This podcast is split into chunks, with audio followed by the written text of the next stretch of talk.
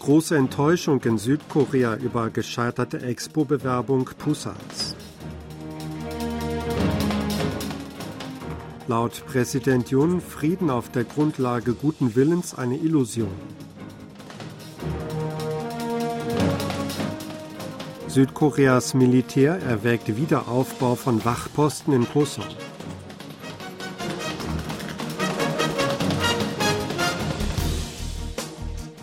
Südkoreas Präsidialamt hat sich nach der gescheiterten Expo-Bewerbung Pusans enttäuscht geäußert.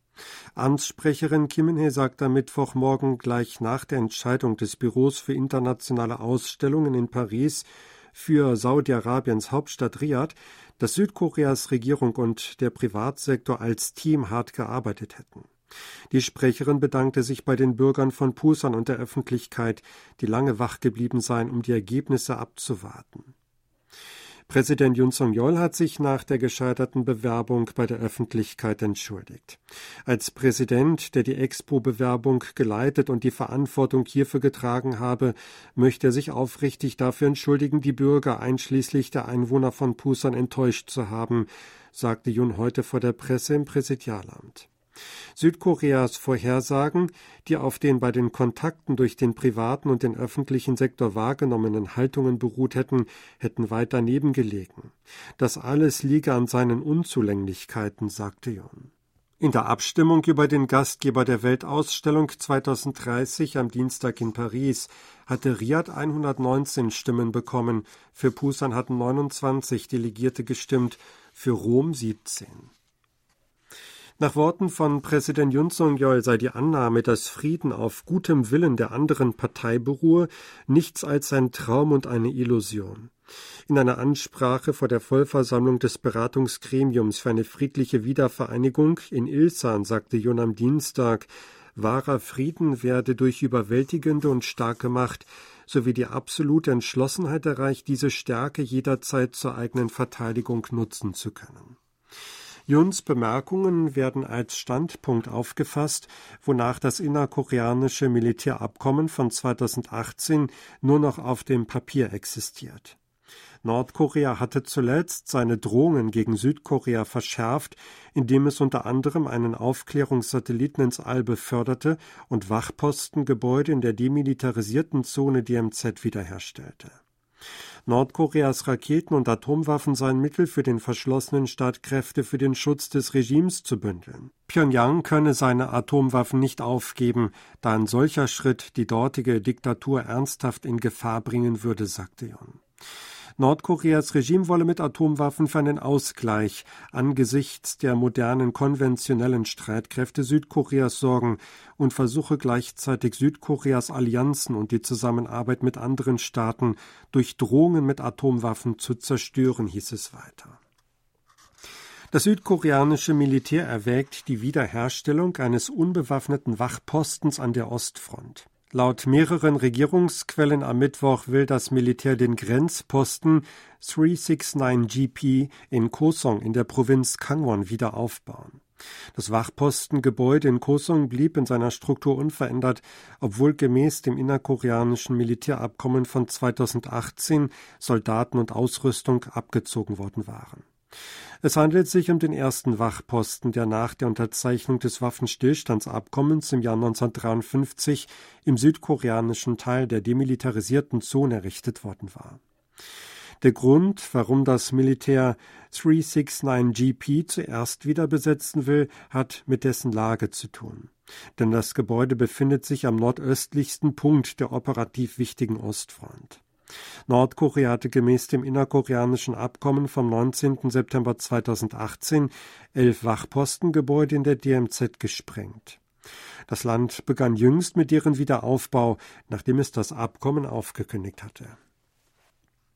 Südkoreas Streitkräfte haben den Start des ersten eigenen Aufklärungssatelliten aufgrund der Wetterlage um zwei Tage verschoben. Der Start soll nun am 2. Dezember erfolgen, teilte das Verteidigungsministerium mit. Der Termin könne je nach Lage vor Ort aber erneut geändert werden. Südkoreas erster Spionagesatellit wird mit der Trägerrakete Falcon 9 des US-Raumfahrtunternehmens SpaceX von der Vandenberg Space Force Base in Kalifornien ins All geschossen. Der Start ist Teil des seit Anfang der 2010er Jahre durchgeführten 425 Projects. Dieses dient dem Ziel, unabhängig von der Wetterlage mittels Spionagesatelliten Bilder von der koreanischen Halbinsel und ihrer Umgebung anfertigen zu können.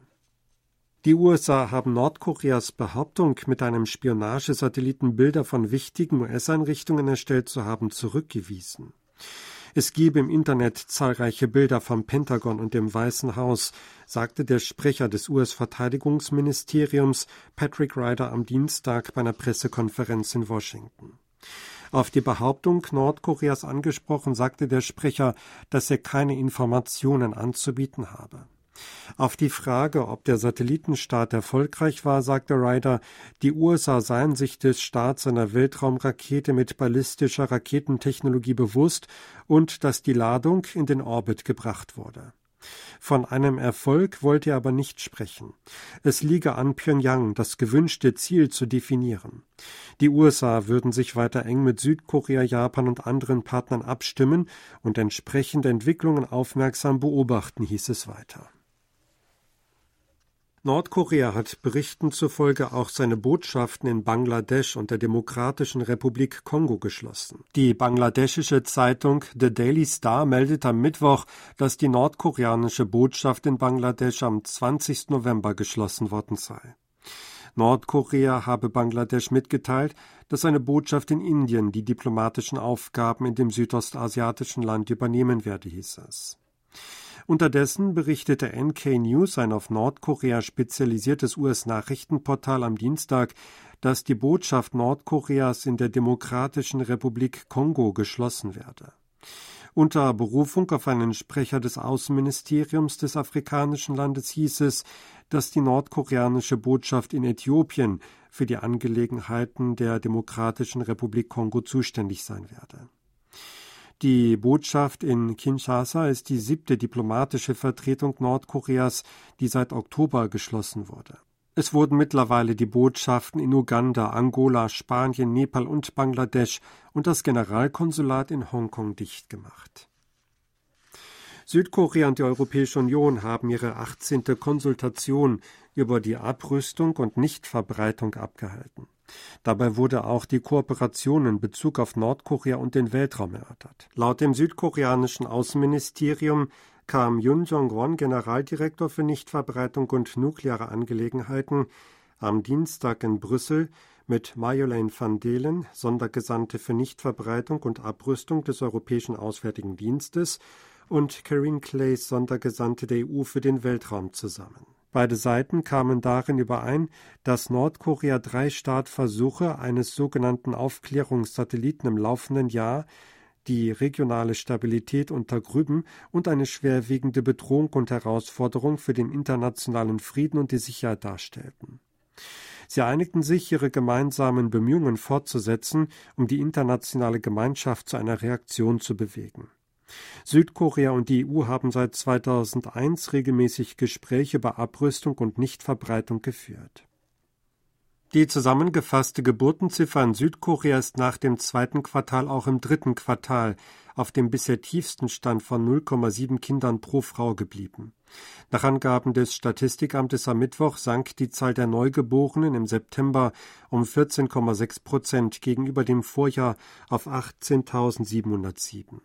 Das entspricht dem niedrigsten Septemberstand seit der Einführung monatlicher Statistiken im Jahr 1981.